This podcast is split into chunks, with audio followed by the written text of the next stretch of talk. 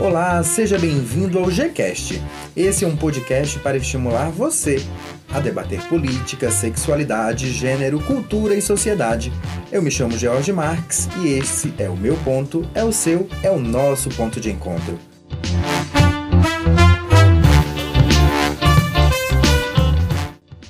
E para o programa de hoje eu tenho dois convidados maravilhosos, que é minha amiga Natália Bignon, ela que é jornalista. Tudo bom, Natália? Ai, tudo ótimo, George. É um prazer estar aqui com você. Obrigada pelo convite. O prazer é todo meu. E para discutir um pouco para a gente desse cenário político, eu convidei também o Leonel Cupertino, ele que é cientista político e assessor legislativo na Queiroz Assessoria em Relações Institucionais e Governamentais. Tudo bom, Leonel? Olá, Jorge, tudo bem? É um prazer e uma honra estar aqui, contribuindo com esse debate com os nossos ouvintes. Leonel, aproveitando já que você trabalha aí na Queiroz Assessoria, eu vou até te fazer uma pergunta. Onde está o Queiroz? Olha, essa é uma pergunta que vale mais de um milhão de dólares, eu posso garantir para vocês. Mas eu, assim, embora trabalhe na Queiroz, preciso deixar claro que não temos nenhuma ligação com esse Queiroz que, que você se refere, não sei onde está o Queiroz, mas sei que ele tem feito declarações polêmicas, hoje inclusive, com relação a um áudio que vazou e que tem que estremeceu Brasília, digamos assim. Muito bem lembrado. E apareceu, né, que, é, Leonel, como você falou, apareceu desaparecido, né? Ele não apareceu ainda em corpo presente por Brasília, né? Mas a gente já apurou aqui, teve uma história que balançou os bastidores da capital, que é um áudio em relação ao Fabrício Queiroz. A Natália vai explicar para a gente o que história é essa, o que, que aconteceu, Natália.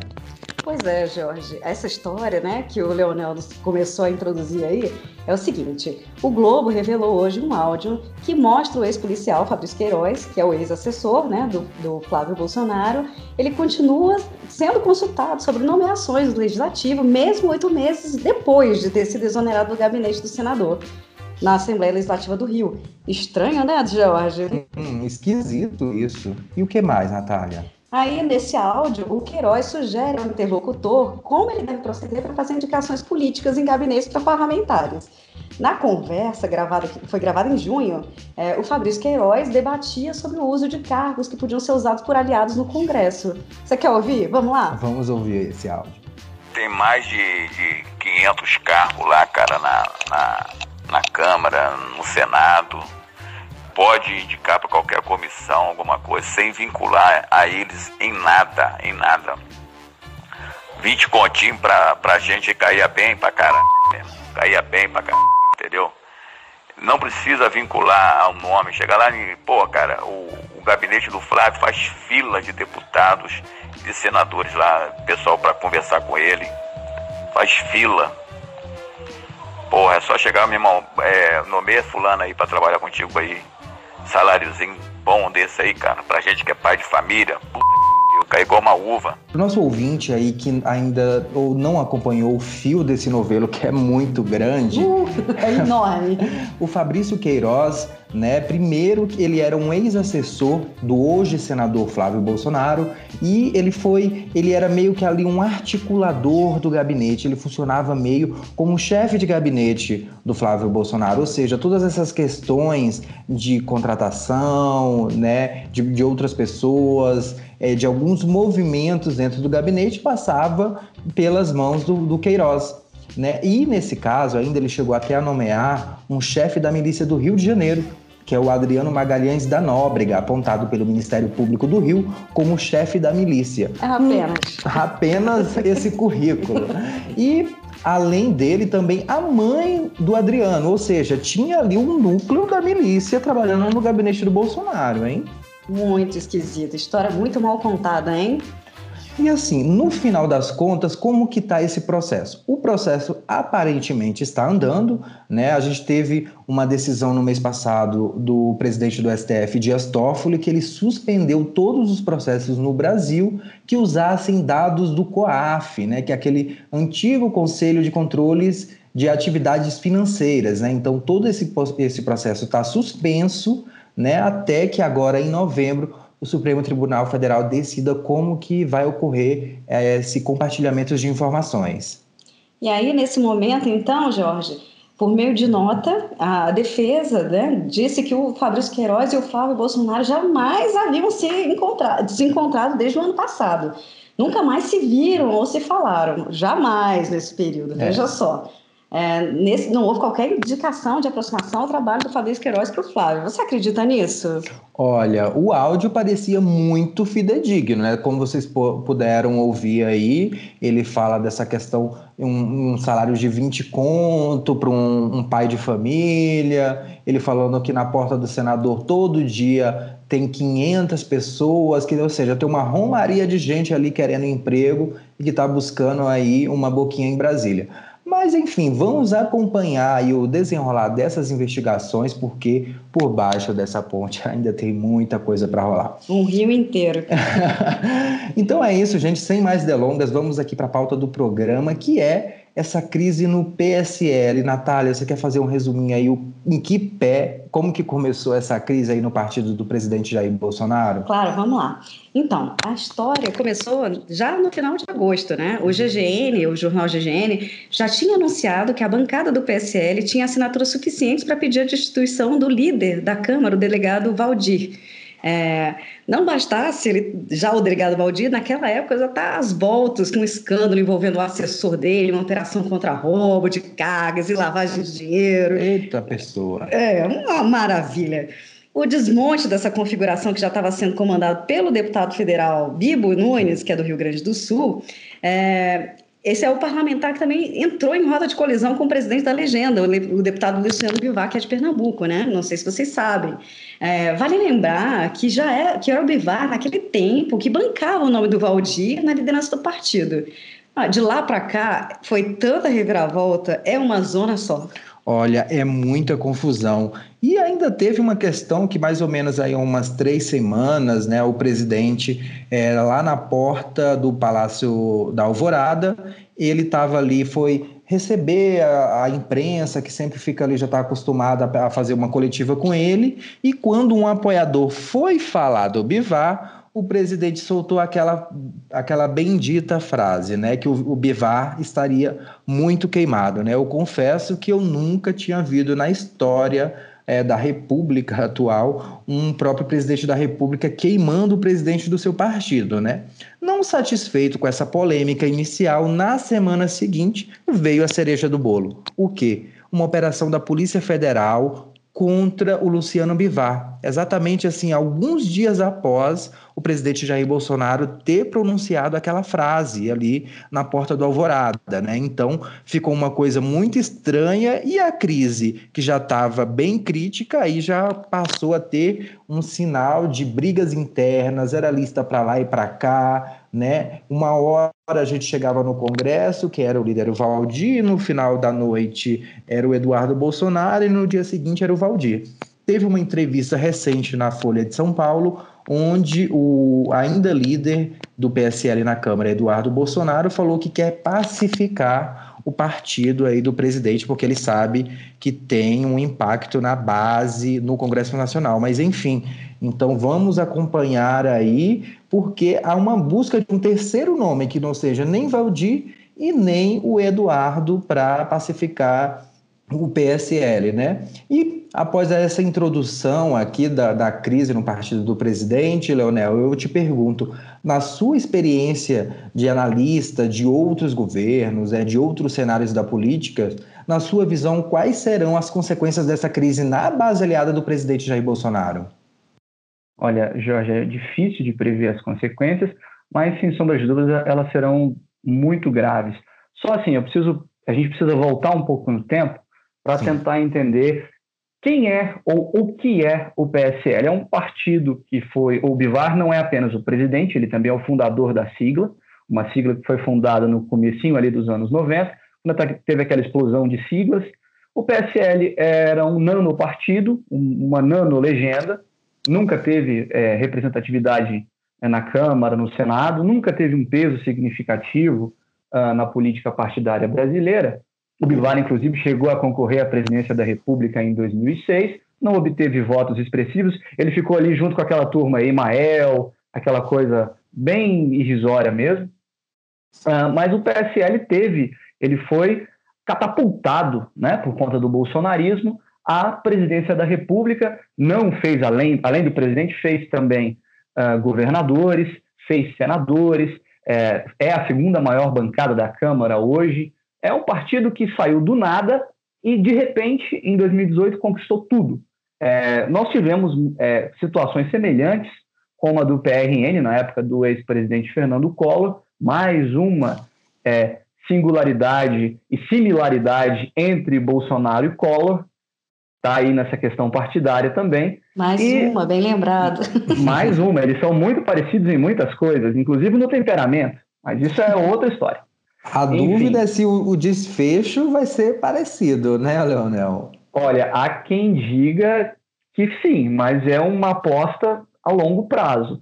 Eu costumo dizer que nessa questão, ainda que o governo esteja muito ruim, incompetência não configura crime de responsabilidade. E isso não derruba o presidente, teoricamente. Existem outros é fatores que podem contribuir.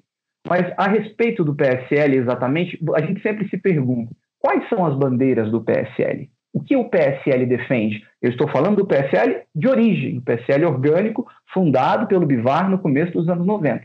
Alguém tem alguma, alguma ideia de qual é a bandeira de luta do PSL, como ele surge e como ele aparece no espectro político brasileiro?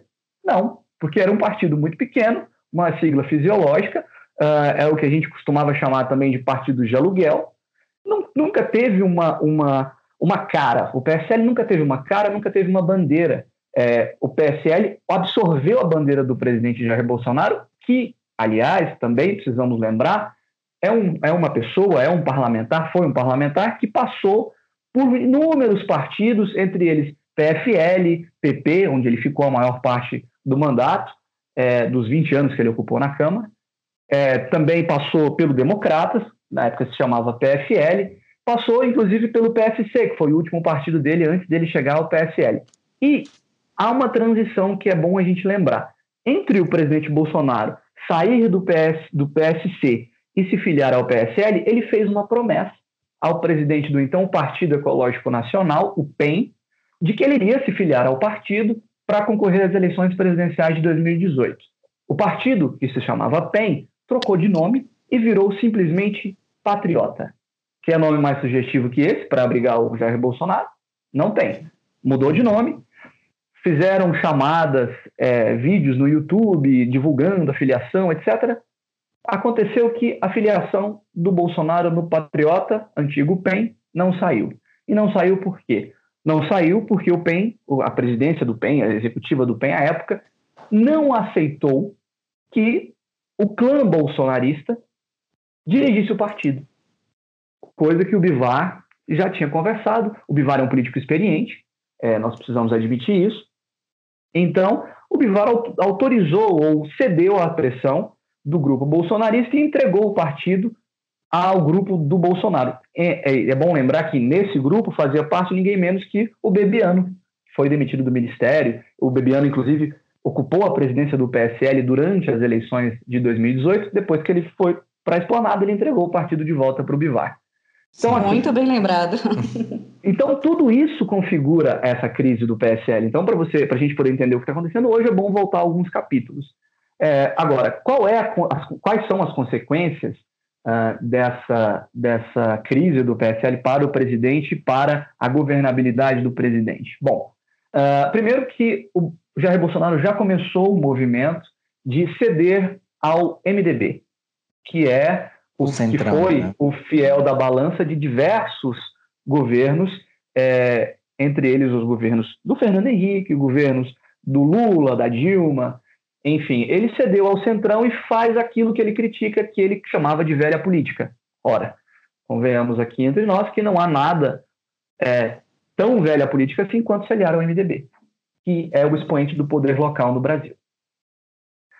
Bom, feito isso, ele então rompe com esse discurso de que não praticaria a velha política e, mais além disso, ele também é, precisa reorganizar. Ele bagunçou o jogo político do governo dele mesmo. Eu, assim como você disse, eu nunca tinha visto Sim. na história alguém fazer isso por conta própria, deliberadamente, como ele fez. É, além de, de ceder os. E quando a gente fala centrão, ele vai ceder também a PSD, a PTB e outros partidos que compõem esse centrão, que a gente fala centrão, mas os, os líderes dos partidos não gostam dessa nomenclatura, eles preferem chamar de centro democrático. Tudo bem, é uma opinião deles e a gente respeita.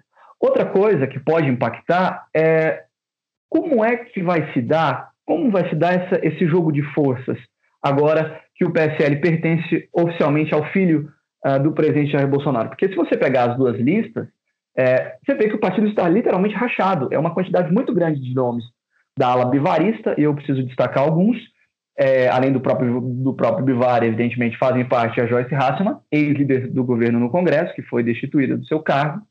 Fazem parte também o delegado Valdir, o ex-líder do PSL na Câmara, e também o Felipe Francischini, que é o presidente da CCJ, se não a comissão mais importante da Câmara. Do lado bolsonarista, você tem o Major Vitor Hugo, que é líder do governo na Câmara, você tem, além do Eduardo Bolsonaro, que é filho do presidente e atual presidente do partido, é, nomes como você já citou, o Jorge Bibo Nunes, a Carla Zambelli, o Felipe Barros do Paraná, a Bia Kisses do Distrito Federal, o Hélio Lopes ou Hélio Bolsonaro do Rio de Janeiro, o deputado Daniel Silveira também do Rio, que quebrou, ficou famoso por quebrar a placa uh, com o nome da, da ex-vereadora Marielle Franco. A ala bolsonarista é mais sectária e ela é mais midiática. A ala bivarista, além, ainda que eu tenha citado esses nomes bastante conhecidos, é uma ala mais moderada, eu diria. É uma ala mais que não, não aparece tanto, né? É, eles tentam ali manter um pouco de equilíbrio, né? E um, um, uma, algo que eu estava lembrando aqui, Leonel, porque quando você vê político brigando é porque normalmente vai ter ali uma questão de dinheiro envolvida, né? Vale lembrar Sim. que toda essa briga também tem um pano de fundo de quem vai controlar essa previsão de orçamento de 700 milhões de reais que vai aí rechear o caixa do PSL, né? Então, é, tem essa questão aí, essa briga, uma divisão aí nos grupos para saber, né, quem vai estar tá à frente de toda essa distribuição. Porque cabe ao presidente do PSL, ao presidente do partido, dizer qual candidato vai receber o que, quanto, né? Ou seja, e vale lembrar que ano que vem tem eleição, né? A gente já tem eleição para. Não é por acaso, não é à toa. Não, essa briga não é à toa. Ela vem de um pano de fundo onde é, ano que vem a gente tem eleição para prefeito e vereador, né? Que são é, a primeira base que forma a base de um deputado, né? Então, um deputado ali ele é muito ligado com prefeitos, que é onde ele consegue enviar o dinheiro das emendas, ele direciona recursos para a cidade e acaba montando essa, essa base de apoio aí nos estados. Natália, você tinha mais uma pergunta para fazer para o Leonel? Sim, eu tenho sim. Leonel, a gente tem visto que a gestão do presidente tem sido marcada por uma espécie de é, filocracia, né? É, isso tende a gerar mais crises do que o esperado? Você acha? Ah, eu acredito que sim, porque até porque é um, é um fator um tanto inédito no Brasil, né? Assim, a gente não via é, a família, membros de uma família interferir tanto no governo como acontece no caso do presidente Jair Bolsonaro. Você tem os três filhos dele, o Carlos é, já ficou claro para todo mundo que ele tem a conta do Twitter do presidente da República, é, e, enfim, ele, se ele tem a conta do Twitter do presidente, quando o presidente twitta, o impacto de que quer que seja o conteúdo daquela mensagem é devastador no bom e no mau sentido, é, dá um, há uma publicidade muito grande. É, você tem o Eduardo, que desistiu recentemente de ser embaixador, é, para ficar, segundo o, palavras do próprio deputado, aqui para poder é, reorganizar as forças conservadoras. E você tem o senador Flávio Bolsonaro, que, embora, aí uma opinião minha, mais discreto do que os outros dois irmãos, por tudo que tem acontecido, é uma figura no Senado que é ouvida, evidentemente, pela proximidade com o presidente da República. Então, todos os três filhos do presidente ocupam é, pontos estratégicos uh, no governo. Digo, não diretamente, nenhum deles tem um ministério para chamar de seu, etc. e tal, mas ocupam postos e, e exercem poder de influência uh, no presidente da República. É algo inédito. E, inclusive, a deputada Joyce Hasselman disse na, na entrevista dela no Roda Viva que sugeriu ao presidente que os filhos se calassem para o presidente poder governar. É, enfim, isso gera, porque você tem muita coisa para administrar. O presidente tem um país para cuidar, ele tem ministros que se reportam a ele, ele tem um congresso que ele precisa trabalhar a relação, e, e convenhamos que é uma relação conflituosa, o que não é, é, obrigatoriamente, necessariamente, uma, uma especificidade do governo Jair Bolsonaro. Outros governos tiveram relações com, complexas com o Congresso. Isso é comum em, em democracias, é, nosso sistema de presidencialismo de coalizão, é, como, como ocorre no Brasil. Mas realmente, Natália, é, essa situação do presidente com os filhos é um fator que dificulta ainda mais a vida dele e que é um prato cheio para especulações e ações de toda ordem que possam desorganizar aí o tabuleiro. Eu só preciso voltar no que o Jorge falou a respeito das eleições do ano que vem, que as eleições também vão definir o tamanho do chamado bolsonarismo, que foi uma onda muito forte que aconteceu no ano passado, e no ano que vem nós vamos saber, será que o bolsonarismo realmente é, ele, ele penetrou nas camadas mais baixas da sociedade? Voltamos a falar do PSL. O PSL é um partido que, como não tem identidade, ele não chegava aos rincões do Brasil, aos, aos menores municípios, como chegam é, e chegaram o PT e o PSDB, que eram partidos antagônicos, deixando de fora o MDB, que representa de fato o poder local. Todo município do Brasil, acredito eu, tenha um diretório do PMDB, hoje MDB. Então, tudo isso são, tudo isso vai ser consequência, o resultado das eleições do ano que vem, a, a maneira como o partido vai se portar nas eleições do ano que vem, é, vai ter consequências diretas nesse racha que está acontecendo agora. Sobre o dinheiro, é, é bom lembrar que é o seguinte: é, a campanha do presidente Bolsonaro foi considerada uma campanha barata. Ele mesmo propagandeia até hoje que ele não usou recurso é, de fundo partidário, que os recursos foram doados é, na, nas vaquinhas virtuais, que ele fez uma campanha barata de redes sociais. Ok, tudo isso faz um pouco de sentido. Realmente as campanhas hoje em dia elas é, perderam aquele status de magnificência por conta de palanques em quatro, nos quatro cantos do país, mas ganharam custos operacionais com coisas como Big Data, é, você precisa ter uma equipe de marketing muito bem preparada, marketing digital, e essas coisas não são tão baratas assim. Mas é, o questionamento que fica é assim: se uma campanha foi feita, de, logrou êxito, foi tão barata, e se todo mundo dessa ala bate no peito e fala que não precisava do dinheiro, que inclusive as críticas a respeito da questão de financiamento de campanha é, atrelada à corrupção, à, prática de caixa 2, sempre foi um discurso muito inflamado por parte dessa direita conservadora e lavajatista, se tudo isso é tão ruim, é tão maléfico, por que, que eles brigam pelo dinheiro? É uma pergunta que fica no ar, porque o PSL cresceu muito de tamanho e, consequentemente, vai obter mais recursos. Então, ninguém briga por acaso. De fato, Leonel. E até pegando um gancho nisso que você falou da participação da ex-líder do governo, Joyce Hasselman, no Roda Viva, foi uma entrevista extremamente esclarecedora em alguns pontos, apesar de que ela dava assim meio que uma ensaboada na hora de responder. Podia ter revelado mais, né? É, a gente sabe que ela poderia ter falado mais, mas em um, uma das questões que ela apresentou no Roda Viva foi sobre essa atuação das milícias digitais aí, né? Que, é, de acordo com a Joyce, elas atuam além de alguns escritórios, alguns núcleos no Rio de Janeiro, o que sugere aí que teria que ela seria comandada pelo Carluxo, né, pelo Carlos Bolsonaro, também teria um núcleo dentro do Palácio do Planalto que ajuda a reverberar essas informações contra qualquer crítico do governo, quer seja a oposição ou mesmo representantes do governo, ministros ou qualquer pessoa que se levante aí contra o bolsonarismo. E até, Leonel, eu emendo a próxima pergunta, que é dentro dessa crise que o governo, o PSL está passando, está em andamento no Congresso Nacional a CPI das fake news, né? Que é uma proposta aí de um, uma possibilidade de investigar como que se deu essa questão da, das fake news nas eleições, que impacto elas tiveram, né? E essa semana foi, foram aprovados vários requerimentos convocando umas, muitas pessoas, né?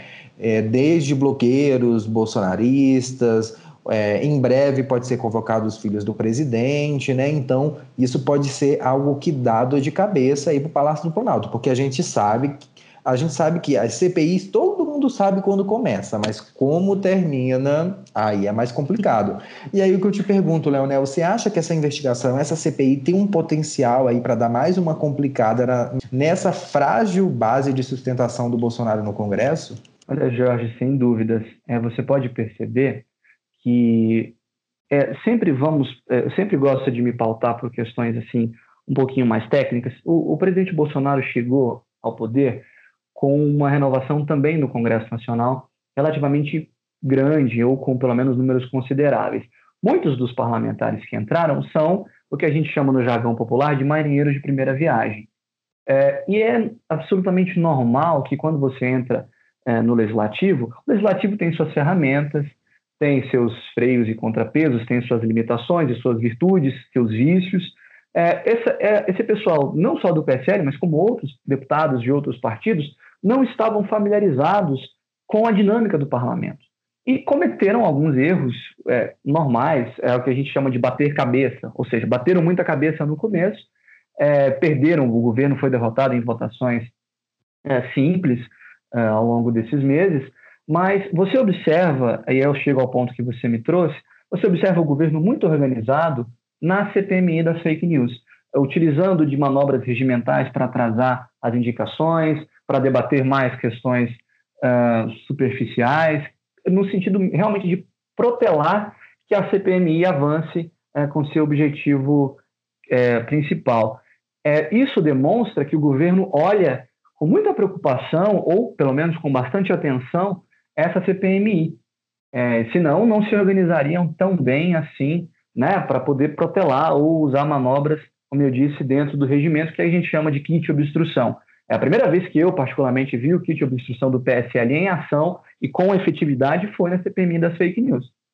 É, agora, com relação ao que a gente estava falando sobre a Joyce, eu preciso, eu preciso dizer uma coisa que é um pouco de impressão, mas há um pouco de fato também.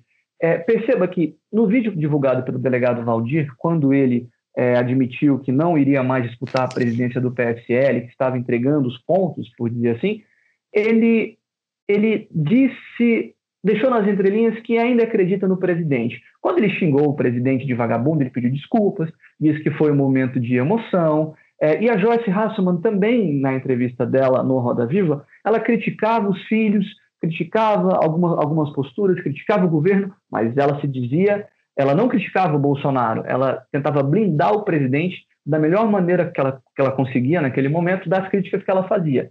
Então, ainda que nesse núcleo do grupo bivarista, você não vê nenhum deputado do, do PSL, talvez com exceção ao xingamento do Luciano Bivar, é, atacar de forma tão direta a figura do presidente Jair Bolsonaro. Parece que é uma blindagem ou um acordo de blindagem entre eles, até porque há uma justificativa meio óbvia para isso. Todos eles foram eleitos na esteira do bolsonarismo. Talvez criticar o bolsonarismo signifique é, cavar a própria cova. Não é o caso do deputado Alexandre Frota, que chegou a ser expulso e depois de expulso, realmente, ele, também para usar outro jargão popular, ele chutou o pau da barraca e tem disparado críticas ácidas e ferozes na tribuna da Câmara dos Deputados contra o presidente, já há muito tempo. Então você tem essas duas situações. É, mas, enfim, concluindo sobre a CPMI das fake news, acho que é um, um, uma, um colegiado a ser olhado com bastante atenção, tanto a atitude do colegiado mesmo, o funcionamento, de como vai se dar o funcionamento dos trabalhos, o andamento dos trabalhos, mas também observar a postura do governo diante uh, desse colegiado, que tem um fator primordial na, na, na, vida brasileira. Não, só lembrando também que o ex-ministro Luiz Fux, quando ele ainda era presidente do Tribunal Superior Eleitoral, ele disse que se ficasse comprovado que fake news é, influenciaram diretamente ou modificaram o resultado das eleições, o pleito poderia ser até anulado. Foi uma frase muito forte que ele disse e que reverberou bastante durante um, tempo. Agora, as coisas no Brasil, elas não são assim, né? Ele pode ter dito isso, é, eu até espero uma questão judicializada aí do PSL, dessa crise toda. É, eu torço para que eles se resolvam no campo político, porque eu acho que a política é você conviver com os, com, com, com os conflitos e buscar o consenso. É o melhor possível, são os resultados subótimos, mas nada impede que um deputado, que, que algum diretório, que alguma ala do partido judicialize a questão e leve a questão dos partidos políticos e da, da autonomia dos partidos ou da autonomia dos mandatos dentro do Congresso para uma esfera judicial, no caso do, do TSE tudo é possível. É, é, interessante ouvir você dizer, Leonel, sobre esse kit obstrução, né? Porque a gente tem visto é, é, esse desconhecimento e a tentativa deles de, de, de, de pautarem mesmo. Todos, de travar, né? Travar os assuntos né, da, da, da, da, Câmara, sobretudo na Câmara, né, da pauta legislativa, o tempo inteiro. A gente viu isso só, não só na CPMI, é, no Senado, né, que é mista, mas também a gente viu, na, todos os, todas as semanas a gente tem visto isso na Comissão de Direitos Humanos, na Comissão de Ciência e Tecnologia, tudo na tentativa de barrar convocações, tentar barrar tentativas de convites para ministros, né, para as pessoas se explicarem sobre cortes CNPq, ou tentativas de, de convocação de ministro para falar sobre a base de Alcântara, por, por exemplo. Então a gente, a gente vê essa tentativa e desconhecimento o tempo inteiro. Mas já engatando na, na outra pergunta, Leonel, eu queria te fazer o seguinte, perguntar o seguinte: é, no Congresso há uma fragmentação partidária enorme, né? Agora nesse momento, é possível que o governo ou mesmo o parlamento discuta de fato uma reforma política? É o momento? É porque, assim, pode até ter uma discussão, mas como a gente também já está perto das eleições do ano que vem, talvez não se aplique. Mas você acha que pode pelo menos se aplicar para a eleição, a próxima eleição presidencial? Porque o presidente falou, né, no início, ele falava que não ia se reeleger. E aí? Olha, é, é uma questão complicada, porque reforma política no Brasil, eu, eu acho que de dois em dois anos se discute ou se fala, será que nós vamos ter uma reforma política? Aí eles vêm como a última chamada mini reforma eleitoral. Sempre vem uma mini reforma, um ajuste aqui, um ajuste acolá, mas reforma política de verdade o Brasil não assiste, de fato, desde, as ele... desde a Constituição né, de 88. Você não tem uma grande reforma política. É, olha, eu não vejo no curto prazo essas questões postas. Eu acho que o Brasil vai passar por reformas muito importantes é, nos próximos anos. É, nós tivemos a Previdência aprovada essa semana pelo Senado Federal, em segundo turno, definitivamente, falta apenas a sessão de promulgação. É, nós temos em, é, encaminhadas já a reforma tributária, que tem uma PEC tramitando. O presidente Rodrigo Maia até foi muito benevolente e protelou o prazo de emendas inúmeras vezes para que todos os, os partidos, estados e, e, e é, sociedade civil organizada se sentissem contemplados. É, já se fala é, abertamente em reforma administrativa, não há nenhum projeto uh, objetivo na casa sobre isso, mas já há um diálogo muito forte, inclusive com as entidades de reforma administrativa, que vai o que vai ser bastante penoso para o serviço público brasileiro. E nós temos também um assunto que voltou agora, que é a reforma sindical, em que o deputado Marcelo Ramos, do PL do Amazonas, apresentou uma proposta de emenda à Constituição ela voltou para a mesa, mas tudo indica que ela será reapresentada. Então, assim, você tem reformas na frente da reforma política. Todos nós sabemos da relevância da reforma política e como ela é importante para um país como o nosso. E, olha, eu vou falar uma coisa para vocês: aquela célebre Sim. frase, o Brasil não é para amadores no, no, ponto de vista Jamais. político. Porque você tem uma, um, um, um a gente é, tem visto. É um sistema proporcional de lista aberta, você não tem voto distrital, você tem uma, uma é uma questão de uma questão numérica que é muito complicada. É, o senador Álvaro Dias, só que eu me lembrei que agora foi à tribuna do Senado na quarta-feira falar que ele tem uma proposta para reduzir o número de parlamentares tanto na Câmara como no Senado, também nas assembleias legislativas e nas câmaras municipais. É, segundo o senador Álvaro Dias, é para reduzir custos com a máquina. Ele entende que se, houver menos representantes, é, o custo disso para o erário público, para os pagadores de impostos, ele vai ser menor. É, enfim, então você tem um, um, um, é muito complicado. O jogo político brasileiro, como você falou, a questão do, do, do, do excesso de partidos, né, a fragmentação partidária no Brasil é excessivamente grande, estou sendo bem redundante, mas é para deixar claro quão difícil é para um presidente da República, seja ele da direita, da esquerda, do centro, dialogar com, com o Congresso com essa quantidade de partidos. E, e, e veja você que a quantidade de partidos grandes que, que definiam uma, uma votação diminuiu. Você tem grandes partidos, você tem o PT, o PSL e o MDB, talvez, mas o MDB também perdeu muitas cadeiras. Tem um centro ali que tem mais ou menos a mesma quantidade de cadeiras e que você tem que dialogar com, com cinco, seis partidos ao mesmo tempo se você quiser ver suas, as suas medidas aprovadas. Não há bom presidente, bom articulador que dê conta. E, e você tem as características é, do presidente Bolsonaro, que ele é centralizador, ele é, já deu sinais de que não gosta de ver sua autoridade questionada, é, e, e, ao mesmo tempo que ele passou duas décadas no Congresso, então ele sabe como funciona aquela máquina e sabe, deveria saber pelo menos, como dialogar com, com os deputados e os senadores. Então, assim, é, é, é como eu disse, você tem um, um, um Congresso que é bicameral, é, o Senado, em tese, representaria os interesses da federação, mas na prática você não vê tanto isso. O Senado é mais um carimbador das coisas que a Câmara é, leva para aquela casa, e, e, enfim. Então é bastante complicado. O jogo político brasileiro é muito complexo. Então, assim, sobre a reforma política, ela é necessária, até mesmo para ajustar as distorções que existem, tanto qualitativas quanto quantitativas. Fala-se muito em voto distrital, pode ser uma alternativa, mas ela precisa ser é, melhor apresentada tanto ao povo quanto ao próprio parlamento. Então, assim, especulações nós temos de toda ordem, mas no curto prazo, como eu te disse, acho difícil uma reforma política vir por aí nesse, nesse ano. Aí esse ano é impossível, mas em 2020, pelo menos, acho difícil.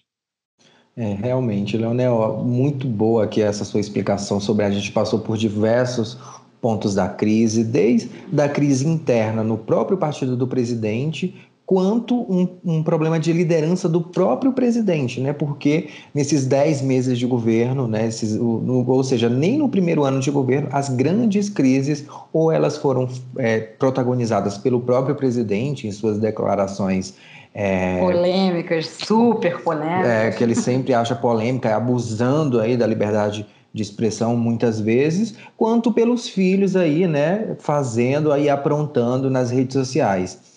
E aí, Leonel, só saindo um pouquinho aqui dessa questão doméstica, né, já para a gente também ir indo para o encerramento do, do GCast, é te fazer uma pergunta sobre essa questão das manifestações que está tomando de conta tanto aqui da América Latina quanto diversos países do mundo, né?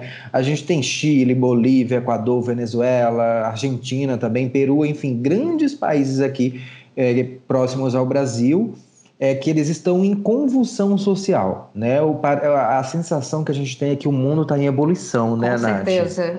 É, é, é, sabe, então, tem um país aí da Europa agora que eu não lembro o nome, que lá eles começaram grandes protestos por causa do WhatsApp querendo cobrar, né? Ou seja, então a gente vê aí que parece que há uma eclosão das pessoas indignadas, das pessoas insatisfeitas. E aí, Leonel, é o que eu te pergunto. Claro que a gente sabe que cada país ele tem sua especificidade, a sua peculiaridade, né? Porém, o que, que você observa assim que contribui para esse fervilhão de manifestações neste momento? Você acha que é um problema da democracia? A democracia está ruindo?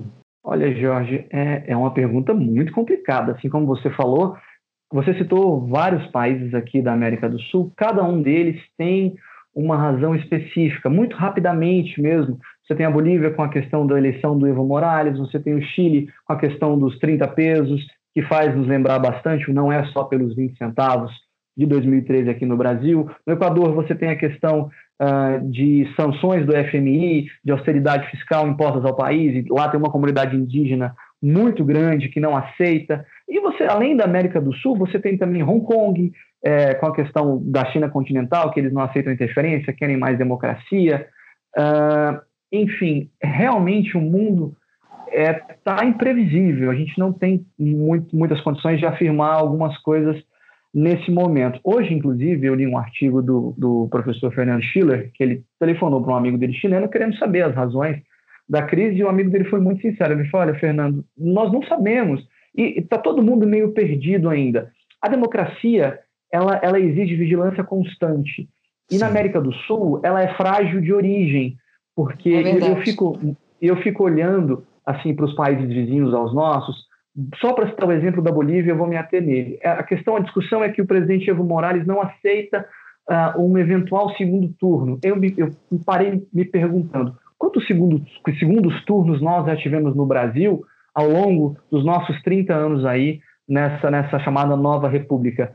É, isso me dá um pouco de segurança de que, se nas eleições de 2022 o candidato da, que estiver na frente for para um segundo turno com o adversário, o, o nosso retrospecto de, uh, de segundos turnos vai nos garantir que o, o devido processo democrático seja seguido.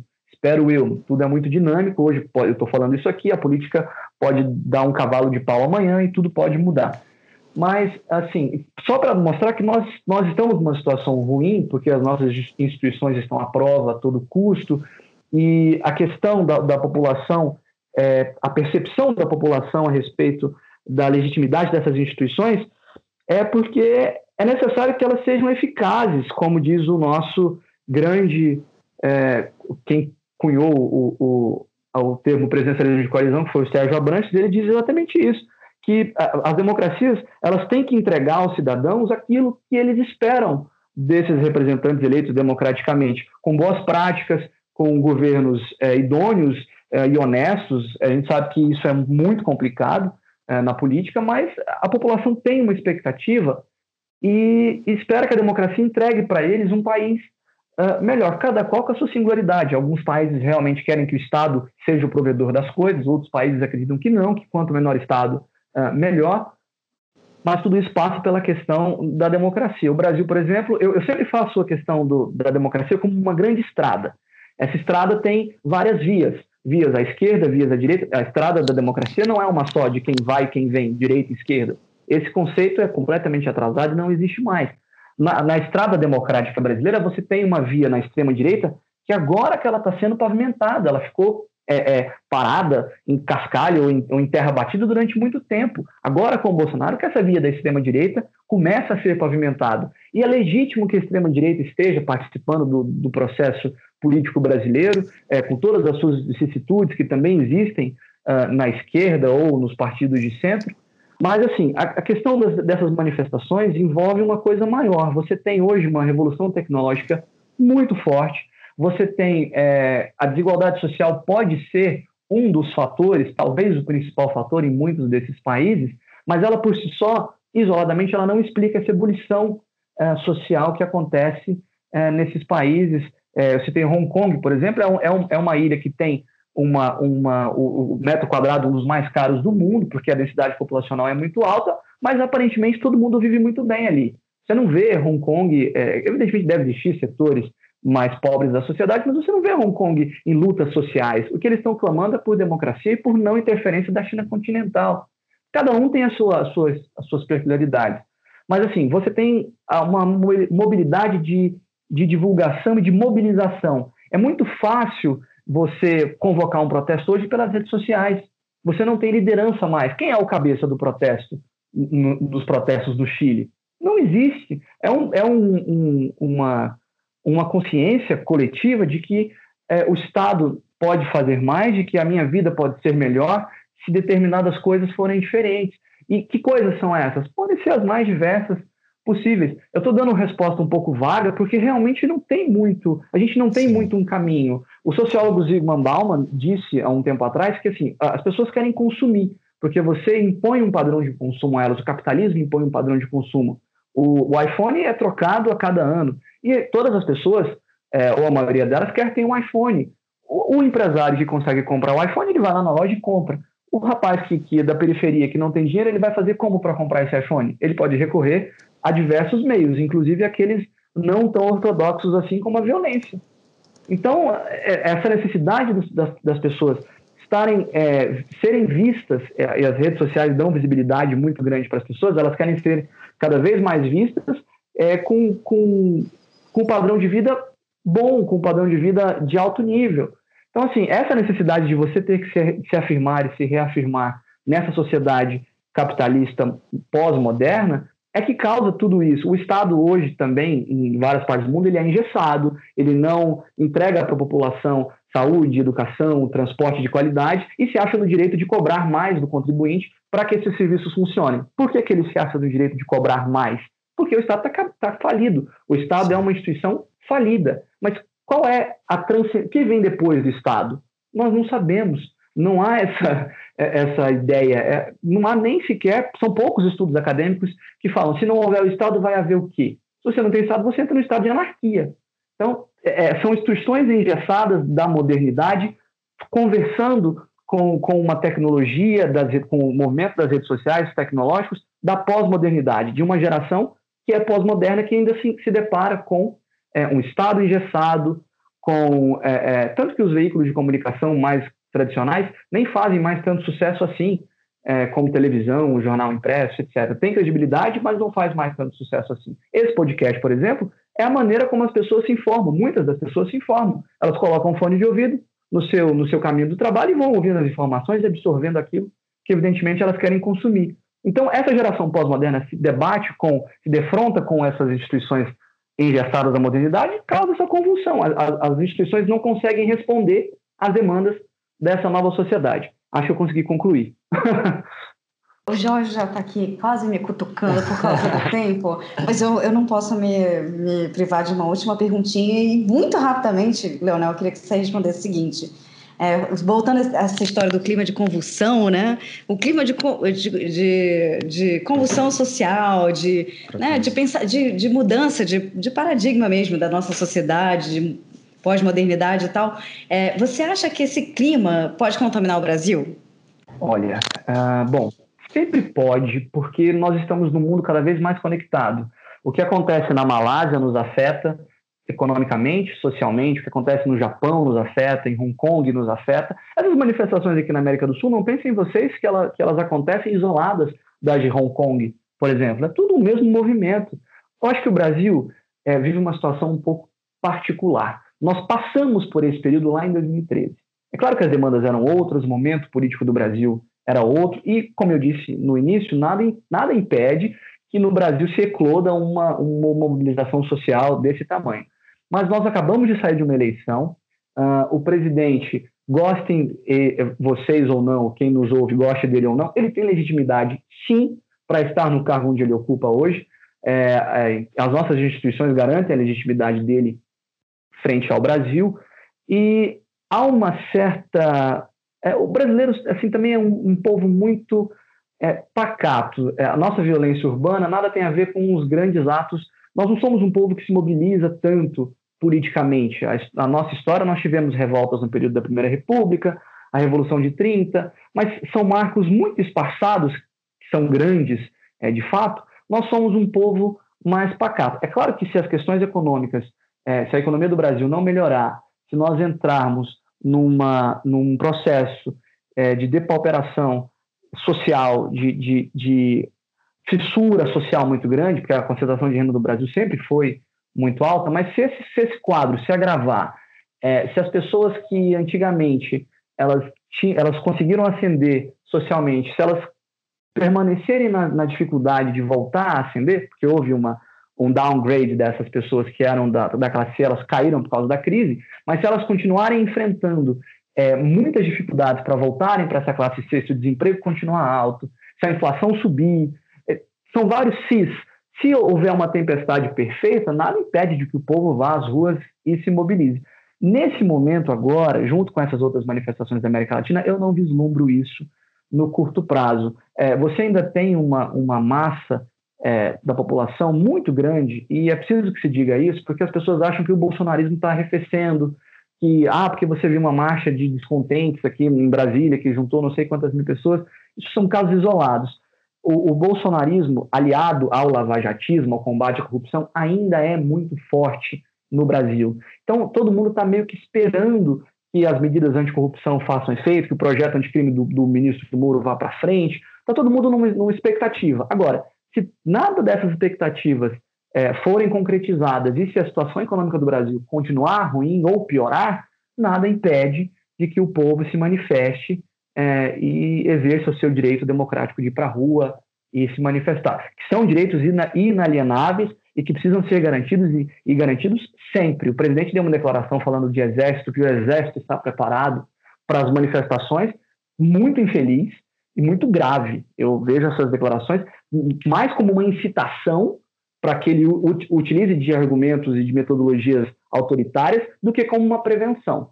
Isso é bom que deixe bem claro. Mas não vejo, acho que o Brasil, nesse momento, é, para o bem ou para o mal, ele está é, pacificado. Nós temos dois lados que não conversam, nós temos uma ruptura política É, pacificado ou dormente, eu não sei. Ou dormente. É, pode ser. Pacificado talvez não tenha sido a palavra correta, porque você tem lados que não se falam e que parece que são irreconciliáveis. Porque o centro brasileiro perdeu força e, não, e praticamente não existe mais. Mas aí, dos dois lados, você vê a esquerda se mobilizando, porque é a oposição, a direita também, pelas, pelas defesas é, da pauta que está em curso nesse governo, mas você não vê choques muito grandes. É, você não tem, nesse momento, uma gota d'água como foram os 20 centavos lá atrás, em 2013, e aí e a, gente, sabe que debater... foi uma farsa, né? é, eu ia falar exatamente isso. A gente pode até debater em que circunstâncias que esses 20 centavos se deram em 2013, mas acho que esse seria um, um caso para um outro podcast, demoraria muito tempo. Bastante. É, mas, a gente vai, vai emendar para o próximo.